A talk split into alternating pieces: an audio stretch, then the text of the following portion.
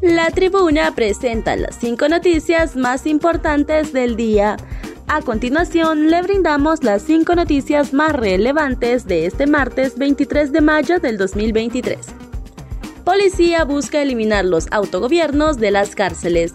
El director de la Policía Nacional, Gustavo Sánchez, dijo que lo más importante en la intervención que se realiza en los centros penales del país es eliminar los autogobiernos de los grupos criminales.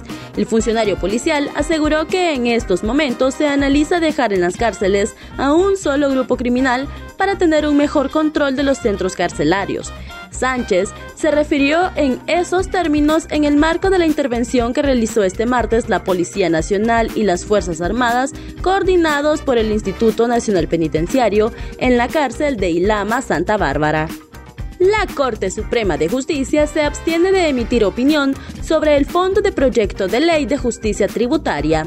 El Pleno de Magistrados de la Corte Suprema de Justicia decidió este martes por unanimidad de votos abstenerse de emitir opiniones sobre el Fondo del Proyecto de Ley de Justicia Tributaria.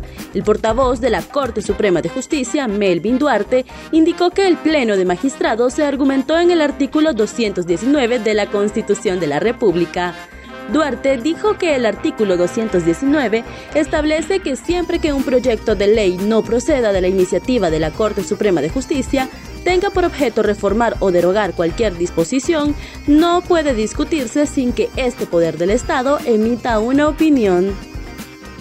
Ministerio Público logra sentencia declaratoria de comiso de 183 bienes ligados a grupo del clan Cerrato la Fiscalía Especial contra el Crimen Organizado, PESCO, logró una sentencia declaratoria de decomiso sobre 183 bienes divididos en 56 inmuebles, 81 muebles, 3 sociedades mercantiles, 43 productos financieros y un lote de, semovientes propiedad de Javier Antonio Serrato Oliva, su núcleo familiar y socios. Los activos y negocios que pasarán al Estado están ubicados en los departamentos de Colón, Lloro, Atlántida y Francisco Morazán, y conforme a las investigaciones de la Dirección de Lucha contra el Narcotráfico, gran parte fueron adquiridos en apenas tres años dentro del periodo de 16 años indagados. En ese caso se abrió en el 2016, el 2006 y se estima que el monto injustificado de capital del clan Cerrato ascendió a casi 1.500 millones de lempiras.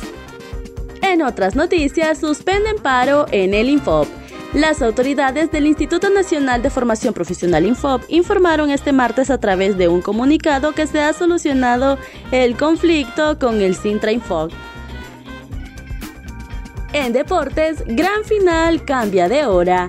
A solicitud de la Policía Nacional, el partido de vuelta de la gran final del torneo clausura de la Liga Nacional entre Olimpia y Olancho FC, que se disputará en el Estadio Nacional, ha cambiado de hora. Inicialmente, la dirigencia de Olimpia anunció que el partido se jugaría a las 6 de la tarde por sugerencia del cuerpo técnico que comanda el argentino Pedro Troglio pero con el cambio de hora el decisivo duelo iniciará a partir de las 5 de la tarde.